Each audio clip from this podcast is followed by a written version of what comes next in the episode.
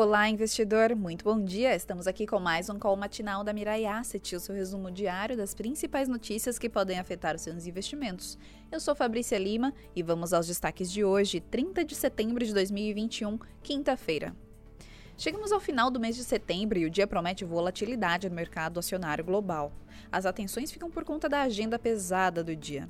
Na zona do euro saiu a taxa de desemprego de agosto, em 7,5%, contra 7,6% em julho, ou seja, veio dentro do esperado.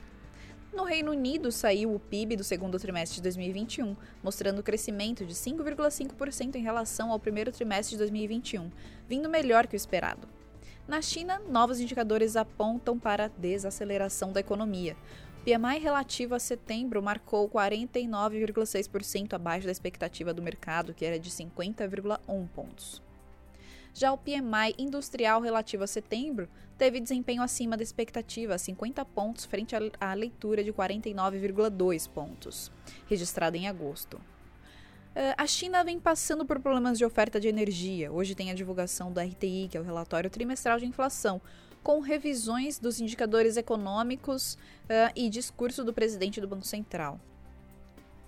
Após os dados positivos de criação de vagas de trabalho de agosto por aqui, o CAGED, hoje saiu o PNAD contínua, que é a taxa de desemprego, que ficou em 13,7%, 13,7% no trimestre terminado até julho, ligeiramente melhor que o esperado. No exterior, os destaques ficam com a inflação, CPI, na Alemanha e nos Estados Unidos.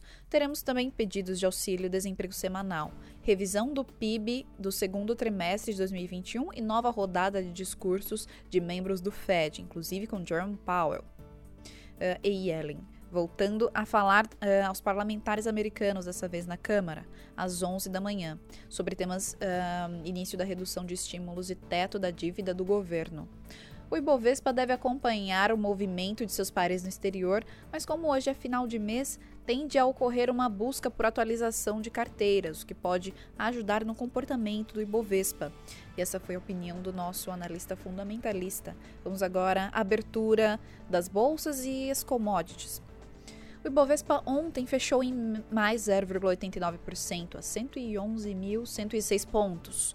O dólar em mais 0,11% a R$ 5,43. S&P em mais 0,16%, Nasdaq em menos 0,24% e a poupança acumulada do ano fica em 1,36%, enquanto a Selic fica em 2,50% no acumulado do ano. Na Ásia, as bolsas de valores fecharam mistas, com o Nikkei em menos 0,31% e Xangai em mais 0,90%. Na Europa, as bolsas abriram mistas também, com Londres em mais 0,28%, Alemanha em menos 0,26% e França em mais 0,08%.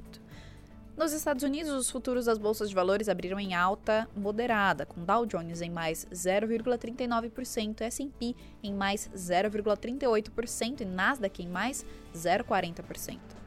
O Ibovespa Futuro abriu uh, em mais 0,51% a 111.662 pontos. O dólar abriu em menos 0,11% a R$ 5,41. Petróleo WTI em menos 0,05% a 74,69 dólares o barril. Petróleo Brent em menos 0,47% a 77,97 dólares o barril. E o minério de ferro Porto de Qingdao em mais 4,47% a 119,23 dólares a tonelada. E esses foram os destaques de hoje. Espero que vocês tenham ótimos negócios, um ótimo dia e um ótimo restinho de semana. Até mais.